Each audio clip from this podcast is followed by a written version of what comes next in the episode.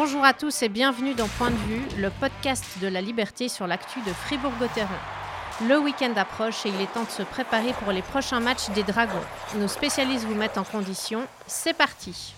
Bonjour, bienvenue à toutes et à tous pour ce nouvel épisode. Euh, Aujourd'hui, j'accueille euh, les deux Pierres, Pierre Salinas et Pierre Chouvet. Salut. Salut à tous. Hello.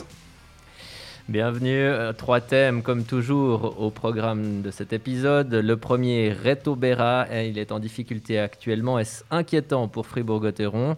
Le deuxième concernera Andrei Bikov, ou plutôt son contrat, euh, la prolongation de son contrat qui traîne. Pourquoi traîne-t-elle pareillement? Et euh, la réforme du hockey suisse avec cette augmentation prévue du nombre d'étrangers de 4 à 7. On essaiera euh, de savoir si c'est une bonne ou une mauvaise nouvelle pour Fribourg-Gotteron. On commence par le premier thème. En décembre, Béra était une montagne infranchissable. Aujourd'hui, c'est une colline glissante qui fait le bonheur, non pas des skieurs, mais des adversaires de Gotteron.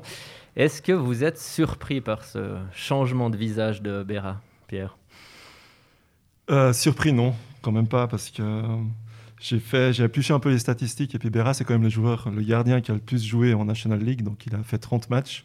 Donc à un moment donné, on pouvait quand même penser qu'il allait connaître un petit coup de mou. Donc euh, voilà, ça tombe euh, durant le mois où Gotteron a eu le plus de matchs. Donc euh, voilà, franchement, je ne suis pas plus surpris que ça.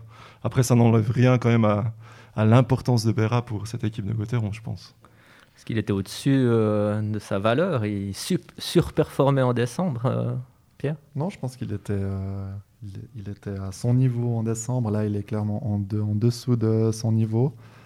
Euh, je pense aussi l'accumulation des, matchs euh, fait que voilà, Reto Berra a peut-être un coup de mou. Je trouve un petit peu sur plusieurs buts qu'il a encaissés ces derniers temps. On voit un peu qu'il des fois, là, il est plus aussi compact sur ses appuis comme il peut l'être d'habitude. Alors, je suis pas entraîneur des, des gardiens, mais c'est peut-être voilà, un signe qui montre que comme une certaine fatigue. Je crois que la saison passée, en tout cas, il traîne depuis la saison passée un petit souci, sauf erreur à la hanche. Est-ce que ça lui joue des tours? C'est aussi possible. Et puis ben, après, il faut dire que ben, Berra joue beaucoup aussi parce que Fribourg a peut-être le ou l'un des meilleurs gardiens de la ligue, mais ils n'ont pas forcément le meilleur duo de gardiens, ce qui pouvait être le cas la saison passée avec Ludovic Weber. Donc c'est peut-être aussi une des, voilà, une des raisons de- du léger passage à vide de, de Reto Berra. La Ouais. fatigue, donc. La fatigue, mais la fatigue euh, mentale aussi, je pense que ça se voit aussi dans, un peu dans, les- dans le langage du corps de Berra. On, on sait que c'est quelqu'un de très, euh, très caractériel, je dirais. Il a un gros caractère et puis on, on voit quand même assez souvent qu'il qu'il laisse parler sa frustration, je dirais. Ça, c'est pas forcément un très bon message pour sa défense, mais euh, Mm. voilà, il, il a besoin d'extérioriser et puis il est- il est- on voit qu'il est plutôt plus aussi concentré que- qu'avant. Je vous ai pas entendu parler de, de la défense ou de, des joueurs Ouais. de Gotteron. Euh, je pense que Berra ne peut pas tout lui imputer non Mhm. plus. C'est aussi l'équipe qui joue un peu moins bien ces temps. Ouais, j'allais y venir aussi. C'est vrai que tout le, le système défensif est plus fragile que, que ce qu'il a été en décembre. Si on prend juste l'exemple aussi d'un d'un Gunderson, je trouve euh, souvent quand même en retard ces, ces derniers temps. Il y a eu des, voilà, des, des joueurs qui sont partis dans son dos. Il, il a eu été un peu plus discipliné à ce, à ce niveau-là. Euh, il y a aussi un peu une part de, de malchance quand même. Euh, ce matin, je me suis refait un peu les, les buts encaissés par Berra euh, en janvier. Il y a eu euh, deux, Belle trois autogols. Ouais, on s'occupe comme un peu hein, quand on est à la maison. Ouais. Non, c'était bien. On a... Ça permet un petit peu de se rappeler ce qui s'est passé. Mais oui, il y a eu deux, deux trois autogols. Il y a des fois des contre Zurich aussi, une fois le patin de Chavaya qui remet le, le puck devant Hollenstein.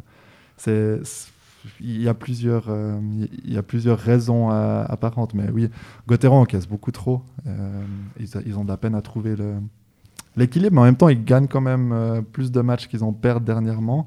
C'est peut-être ça quand même la bonne nouvelle, c'est que Gotteron trouve un chemin pour l'emporter, même en encaissant 5 ou 6 buts, ce qui serait jamais arrivé la, saison passée, ou rarement arrivé, je sais pas ce que vous en pensez. Non, mais Pierre, tu as utilisé le mot compact pour qualifier un peu le, le style euh, de, Reto Berra, mais c'est tout le système défensif en fait qui est beaucoup moins compact. Donc euh, bah, c'est Samuel Valzer qui nous le disait assez récemment. Entre les lignes arrière et puis les lignes euh, offensives, bah, il y, a, trop, une trop grande distance, donc l'équipe tout entière est moins compacte. Il y a un aspect ou un mot que vous avez prononcé avant en disant mentalement, il est peut-être un peu usé. Est-ce que mentalement aussi, la, défense de Gauthieron se dit pas depuis un moment, ah ben on a Béra derrière, euh, on est tranquille, dans le sens on lui laisse beaucoup de tirs, de temps en temps on fait une erreur, il la rattrape derrière, et puis ben, quand le gardien est un petit peu moins en forme, ce qui est le cas actuellement, et ben, tout de suite euh, on voit davantage de, buts encaissés par, par Gauthieron. C'est un peu un, défaut d'avoir un gardien trop bon derrière. Je pense que c'est logique ce que tu dis. Fribourg laisse euh, beaucoup tirer, donc forcément, si Reto a un, coup de moins bien, ça, ça, se répercute, pardon, directement sur, sur le nombre de, buts encaissés. Euh, à mon avis, c'est ne doit pas forcément s'inquiéter. Il peut continuer à miser autant sur Reto Berra, mais tout en sachant qu'il peut avoir des passages à vide. Ça montre que il peut être humain. Tu parlais de montagne infranchissable. Bravo pour le jeu de moi d'ailleurs. Ça n'a jamais été fait, je crois. Hein. Ah, je, premier me à la je, me je me suis dit j'y vais quoi, cette fois. Mais euh, il, va vite se remettre euh, sur le bon chemin. D'ailleurs, Lugano, c'était statistiquement, il fait un bon match. Après, c'est vrai que les, deux buts qu'il encaisse. Euh, surtout le deuxième, je il, Est, il est un peu court. Hein. même le premier sur le, ce tir de Team Head qui, qui semble arrêtable. Mais pourquoi pas le laisser souffler un peu euh, Connor Hughes, la dernière fois qu'il a joué, a très bien joué. Je crois qu'il avait fait le blanchissage ou c'était le match d'avant. Enfin, il, est, il a montré qu'il euh, pouvait tenir un match et puis ça permettrait peut-être aussi de responsabiliser un tout petit peu le reste de l'équipe. On dit toujours quand on met le deuxième gardien, eh ben voilà, on doit faire un peu plus attention ou enfin sans faire exprès, on fait plus attention, on va l'aider parce qu'il a, il a moins de minutes dans les jambes. Ah, c'est ce que j'allais dire. Peut-être ça va permettre justement aux défenseurs d'être un peu plus responsables. Pourquoi pas après franchement, on va pas commencer à comparer Berra et puis Connor Hughes. Connor Hughes, ok, il a peut-être prouvé qu'il pouvait donner des coups de main de temps à autre, mais je trouve surtout dans sa capacité à gérer les rebonds, il est quand même beaucoup moins fort. À bloquer les pucks, surtout. À bloquer les pucks, ah ouais, non, c'était pas une comparaison, c'était plutôt. Non, on parlait de fatigue, c'était de dire, ben, comme ça, il souffle un petit peu, puisqu'il y a souvent trois matchs par euh, semaine. Effectivement, moi je pense qu'on pourrait peut-être le mettre un peu plus souvent. C'est ce qui avait été fait quand même ces, ces dernières semaines, et puis euh, je pense que ça risque d'arriver qu'on retrouve euh, Connor Hughes devant la cage d'ailleurs, euh, ça, serait, comme tu le dis, je pense que je partage ton avis, c'est une bonne idée de faire souffler Berra et d'une part de, alors on va pas parler d'électrochoc, mais de, voilà, de un petit peu sensibiliser la, la, défense. Après, il y a le choix des matchs aussi, je pense pas que tu vas mettre Connor Hughes euh, contre les meilleures équipes. Hmm. Il y a Bern Mardier, c'est une équipe de bas de classement. Vrai, non, mais dans mon souvenir, bah, Connor Hughes a quand même joué contre Langnau, contre Rapperswil. Donc c'est quand même pas les, mm. des foot de guerre de National League, même si c'est quand même des bonnes équipes, on est d'accord. Mm-hmm. Après, euh, cette problématique du gardien, elle déteint aussi sur l'équipe. Est-ce que Gauthieron, euh, alors c'est un peu le, schéma des derniers matchs qui me fait dire ça, mais contre Davos, c'est une équipe très offensive qui encaisse beaucoup. Contre Lugano, c'est plus prudent, mais ils n'arrivent pas à marquer. Est-ce que cette équipe a la capacité et l'équilibre nécessaire pour euh, et ben dire on va aider notre gardien, mais en même temps on va continuer à gagner des matchs en étant performant offensivement? Après, ben, c'est comme toute équipe, je pense, dans une saison, il y a quand même des hauts et des bas. Franchement, on ne connaît pas encore la, réelle valeur de Fribourg-Gotteron euh, dans cette saison. On sait que c'est quand même une équipe du top 6 en tout cas. Pour l'instant, elle est dans le top 3. Est-ce qu'elle va pouvoir le rester? Franchement, je dirais que c'est maintenant qu'on va voir ce qu'elle a vraiment dans le ventre, parce que c'est maintenant qu'elle est un peu plus dans le dur. Donc on va voir qui va pouvoir peut-être tirer cette équipe euh, vers le haut. On, voit que Béra, c'est peut-être pas forcément lui, donc il y en a d'autres qui devront bah, prendre leurs responsabilités. En tout cas, Gauthieron devra trouver un autre moyen.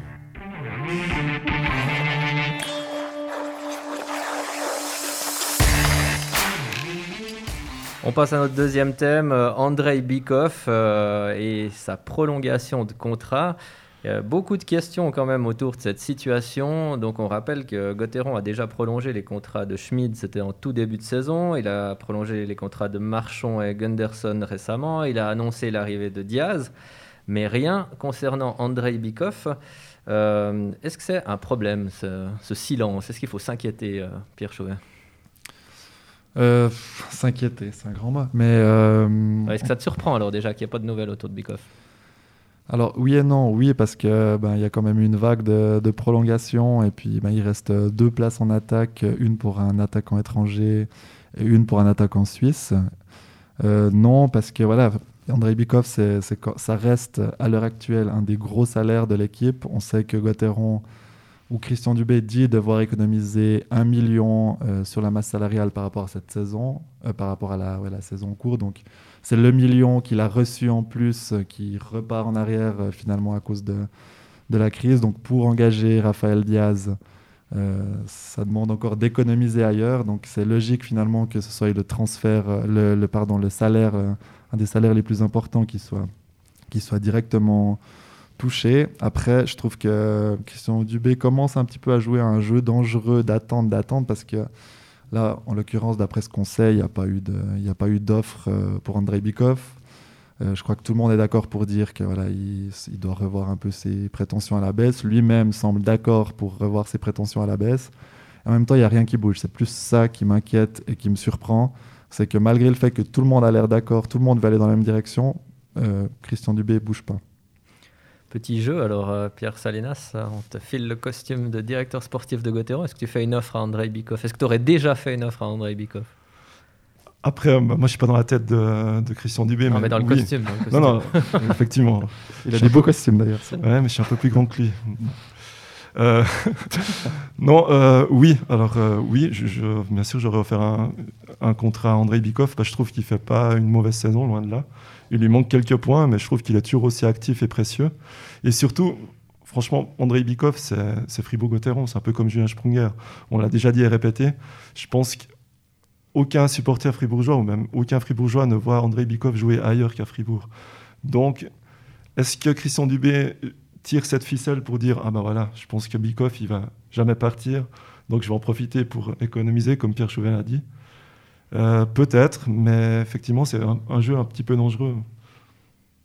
Mais s'il économise, euh, ce, dont tout le monde est conscient euh, actuellement, comme tu le disais, Pierre, il doit économiser. Bikoff est conscient qu'il faut faire un effort, mais ça n'empêche pas de faire une offre. Ouais, exactement. C'est ce que, ce que je disais avant. Après, c'est une question de respect aussi. On sait que l'argent, c'est aussi une question de respect mmh. pour les sportifs. Est-ce que est-ce qu'André Bikoff estime que peut-être Gauthieron lui manque de respect ou j'en sais rien? C'est ce qui pourrait gentiment arriver, mais tant qu'il n'y a pas d'offre, en fait, on peut pas dire qu'il mhm. manque de respect. Mais en faisant traîner, c'est aussi un manque de respect. Donc à un moment donné, il faut quand même se lancer et puis dire voilà ce qu'on pense que tu, mhm. tu vaux, ce que tu mérites, ce qu'on est prêt à te donner. Et puis après, il y a un commencement de discussion. Alors je ne sais pas s'il y a de l'eau dans le gaz entre euh, Dubé et Bikoff? Est-ce qu'il il doute un peu? Parce qu'on connaît aussi le, joueur, on sait ce qu'il est capable de faire, ce qu'il n'est pas capable de faire. Cette année, euh, tu disais euh, Pedro, ben voilà, il joue beaucoup, il a quand même des rôles importants, il est précieux, il joue au centre, il joue à l'aile, il joue au box-play, il a souvent Dubé le félicite après les matchs. il ne félicite pas toujours chaque joueur, mais ça revient assez régulièrement. Ah, je suis content, ah, il s'est bien adapté, ah, il a bien joué. Pourquoi il n'y a, y a rien alors? La relation de Christian Dubé et euh, André Bikoff, alors elle est cordiale, mais c'est pas non plus euh, l'amour fou euh, entre les deux. je pense aussi, pour comprendre la situation actuelle, il faut remonter à 2016-2017, c'est-à-dire la dernière prolongation de contrat d'André Bikoff. Déjà là, les, les, choses avaient un peu duré. D'après ce que je sais, enfin, c'est même d'après ce que nous on sait, ce que plusieurs personnes savent, c'est que il y avait quand même eu euh, une volonté des dirigeants de Fribourg-Gotteron de continuer avec André Bikoff. Alors je pense que peut-être Christian Dubé lui aurait quand même proposé un contrat, mais il y avait eu quand même des pressions venant d'en haut. Et puis cette fois, euh, Christian Dubé s'est dit, euh, on va pas forcément, je vais pas me laisser faire. Alors il, on lui a pas mis un couteau sous la gorge pour prolonger André Bikoff, loin de là.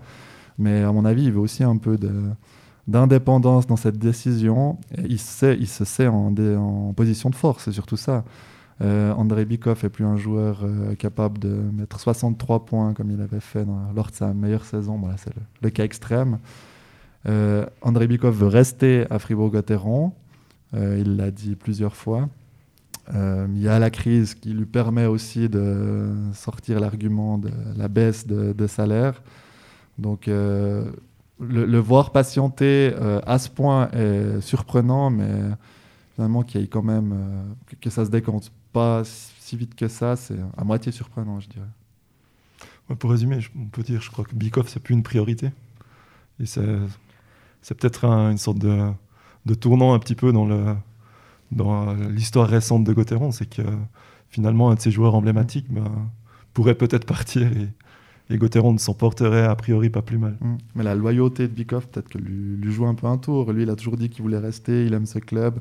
Je crois que ça, on peut pas lui, lui enlever. Alors que si euh, il avait une seule fois laissé entendre que voilà, il allait regarder des offres à gauche, à droite, euh, peut-être le fait de, que André Bikov joue pas avec euh, avec ce, Ouais, peut-être ça accéléré les choses. point-là, hein. ouais, peut-être aussi. Mhm, c'est vrai. Il est peut-être trop. Mais trop vous gentil. parliez de jeu dangereux au début. Est-ce que Bikov devrait pas commencer à regarder un peu ailleurs, même si c'est une partie un peu poker, mais dire voilà, peut-être est-ce qu'il y a des clubs qui s'intéressent à moi euh, Après, c'est qui pour le remplacer? Si Gauthieron traîne ou le veut pas Parce que on peut dire ce qu'on veut de Bikov, qu'il est un peu moins, euh, qu'il est pas assez tranchant devant le but. Enfin, les, les reproches qu'on peut lui faire depuis, depuis un moment d'ailleurs dans, dans sa carrière, depuis 2013, il est plutôt euh, en train de de descendre un peu, en tout cas d'avoir moins de poids offensif, mais il a gagné dans plein d'autres euh, domaines. Et euh, je répète encore une fois, pour moi, cette saison, c'est un joueur précieux, parce qu'on le voit souvent dépanner en première ligne, dépanner à l'aile à tel endroit et tout ça. Donc si Gauthieron n'a pas Bikoff, il a qui à la place?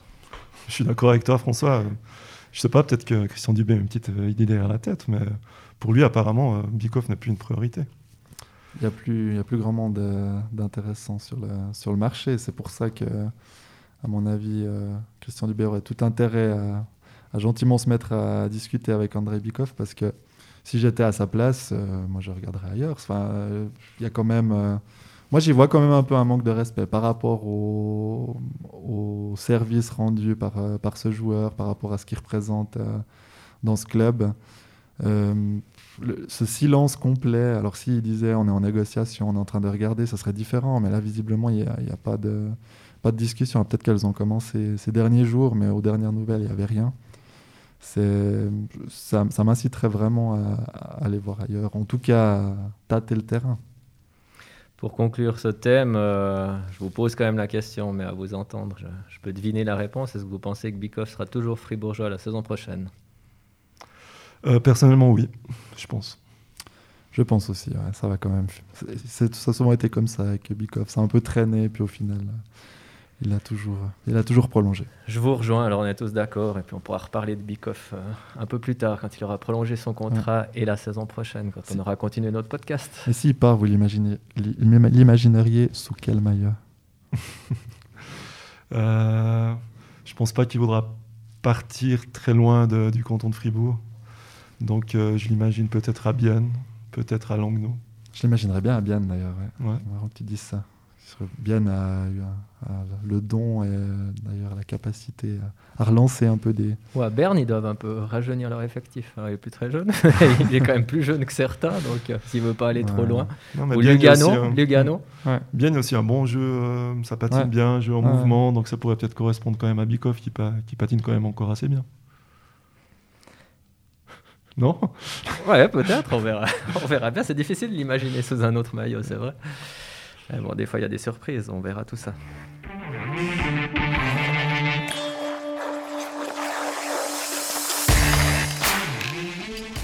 On arrive à notre dernier thème, euh, et non des moindres, cette fameuse réforme du hockey suisse. Alors, euh, il y a eu beaucoup de rumeurs ces dernières semaines, ces derniers mois. Depuis euh, la fin de la semaine dernière, c'est officiel. En tout cas, une partie de cette réforme, elle concerne le nombre d'étrangers. On a longtemps parlé de 10 joueurs étrangers dans les équipes à partir de la saison prochaine ou suivante. Finalement, donc c'est 7 étrangers dès 2022-2023. Euh, ainsi en ont décidé les, les 12 actionnaires de National League, qui sont donc les, les 12 clubs. On va, on va s'intéresser à la situation de Gauthieron par rapport à ça, ou peut-être de manière générale. Est-ce que vous êtes content de cette annonce ou pas Pedro? Euh, A priori, non. Euh, je pense que beaucoup de, de gens, notamment les joueurs, l'ont dit. Je ne comprends pas trop quelle est l'idée là derrière, si ce n'est que ça va affaiblir quand même les joueurs suisses, donc l'équipe nationale à, à plus long terme. Donc euh, pour moi, c'est pas une très bonne réforme. Ça pourrait devenir une réforme euh, intéressante si euh, le nombre de clubs augmente de 12 à 14. Donc là, avec deux clubs supplémentaires en National League, il y aurait des places de travail aussi supplémentaires. Donc je peux imaginer que c'est l'idée qu'il y, a- là derrière aussi. Donc, Mhm. Mais comme euh, je crois que c'est Grégory Beau qui le disait dans Cold Facts, euh, j'avais pas du tout lu ce, ce point du règlement, mais visiblement, si ça passe à 14 équipes, on passerait à 9 euh, joueurs étrangers par équipe. Donc au final, il n'y aurait pas de, de grande différence.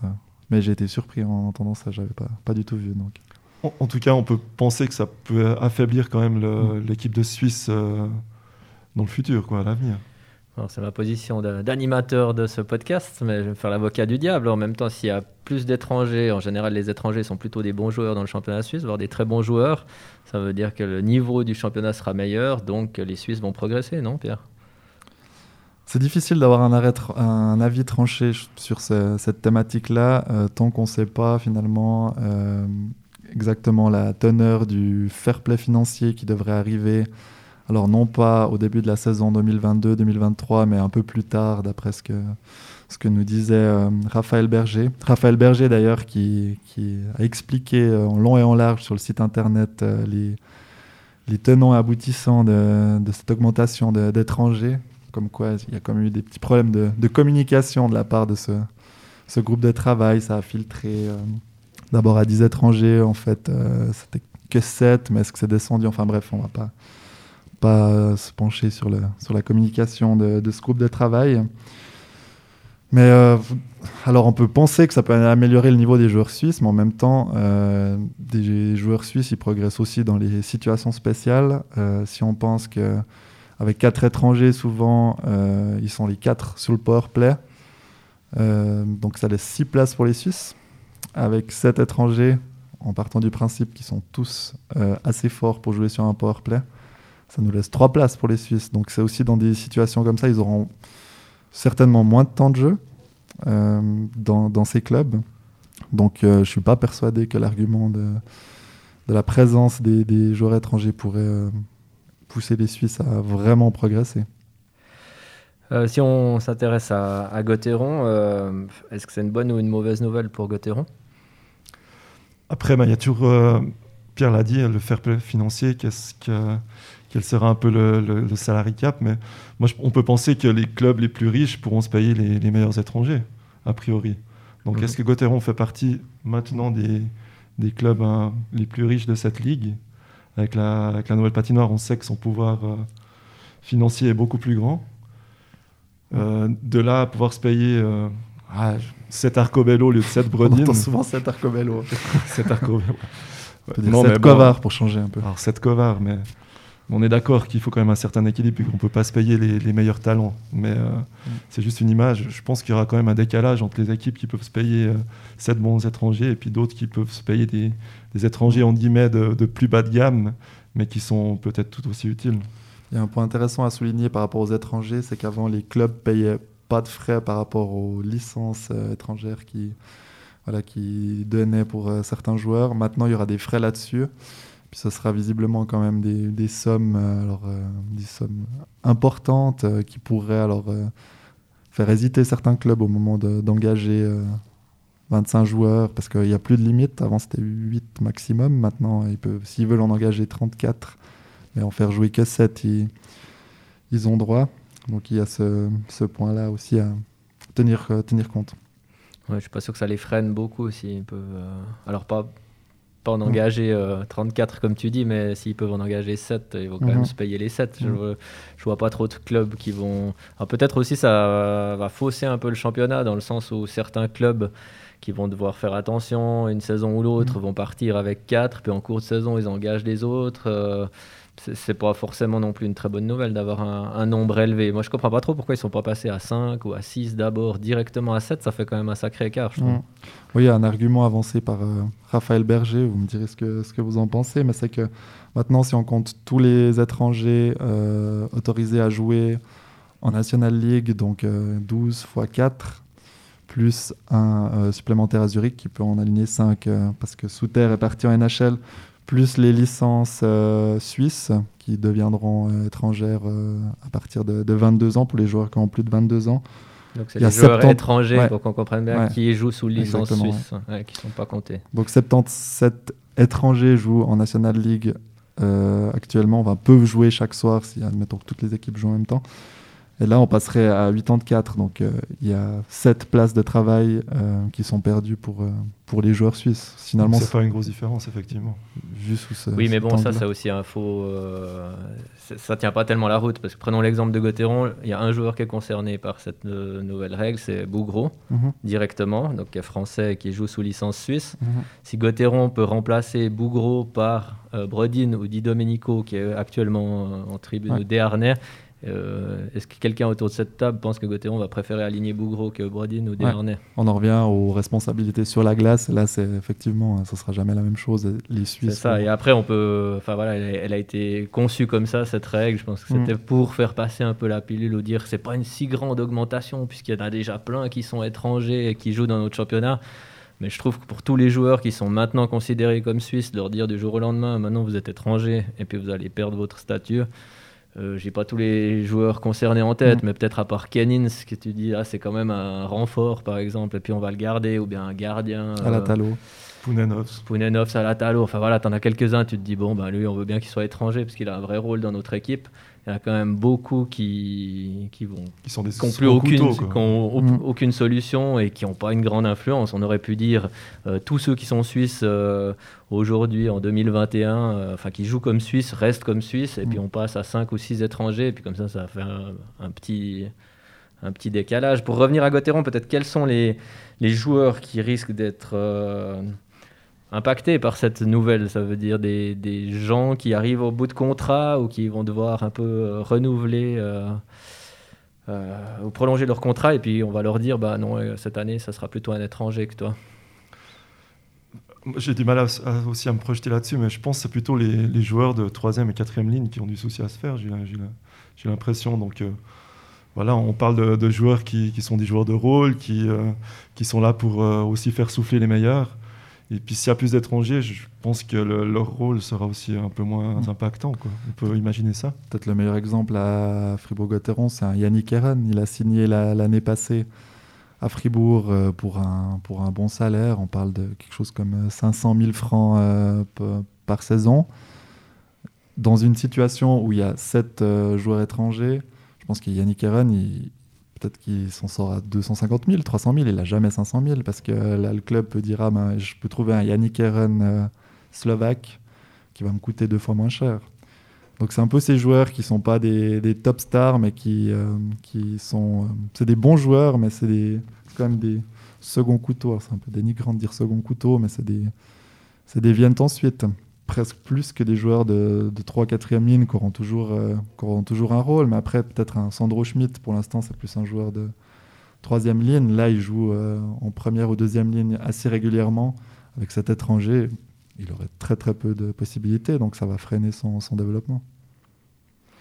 je vous propose un petit jeu on aime bien les petits jeux j'ai regardé les joueurs qui arrivaient en fin de contrat la saison prochaine euh, qui vont devoir rediscuter avec les clubs de National League au moment où les étrangers vont arriver ou en tout cas il y aura la possibilité vous me dites si vous voulez garder à alors, euh, il y a des questions d'âge, de niveau, on ne sait pas comment ils vont jouer la saison prochaine, on ne connaît pas les salaires dans le détail. Mais voilà, est-ce que vous le gardez ou est-ce que, pour compléter votre effectif, pour lui donner un rôle, ou est-ce que vous le remplacez par un étranger?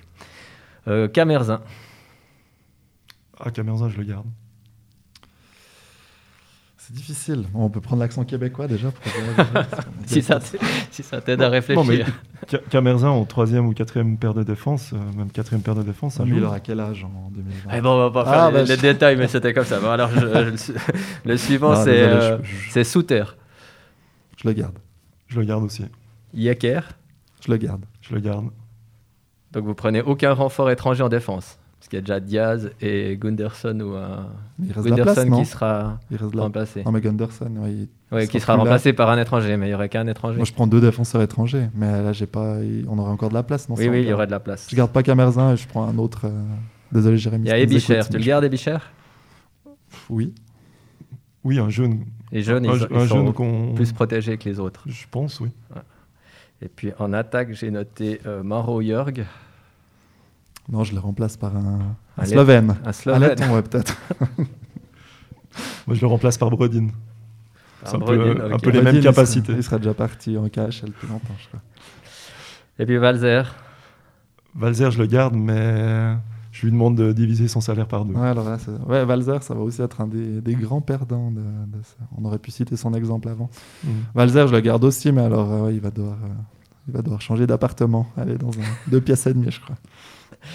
Bon, bah, en tout cas, on s'amusera bien la- l'année prochaine. Je pense qu'il y, aura de quoi- il y aura de quoi discuter. euh, Ouais, Il y, a- il y a énormément de thèmes à aborder réforme. aussi au point de vue légal. Enfin, on pourrait faire une émission complète là-dessus, je pense. Bah, ça sera peut-être l'occasion ce printemps, ou quand il y aura le championnat qui sera de nouveau arrêté pendant un moment, ou qu'il n'y aura pas de match de Gauthieron, on fera un thème un peu plus détaillé. On Ouais. sait, jamais ce Pas de match de Gauthieron d'ailleurs. Oui, euh, d'ailleurs, pendant qu'on enregistre, Christian Dubé nous envoie un petit message pour nous dire que le match de ce vendredi à Lausanne est fortement compromis. On va dire ça comme ça. Euh, et Patricia nous dit qu'il n'y a carrément pas de match demain. Donc, euh, ouais, elle, a été- elle a eu la nouvelle juste après. Donc Ouais. le Christian Covid est de retour à Lausanne, c'est ça? Alors, euh, j'imagine que c'est ça, ouais, Oui. puisqu'ils étaient testés ce matin, les joueurs. il y avait un cas positif. et, euh, ils ont été testés. ouais. Donc quoi, trois ou quatrième quarantaine pour euh, Lausanne? En tout Ouais, cas, la troisième, peut-être la troisième, quatrième. ouais. Ouais, je pense qu'avec Berne et Genève, c'est quand même euh, les équipes les plus impactées par le Covid.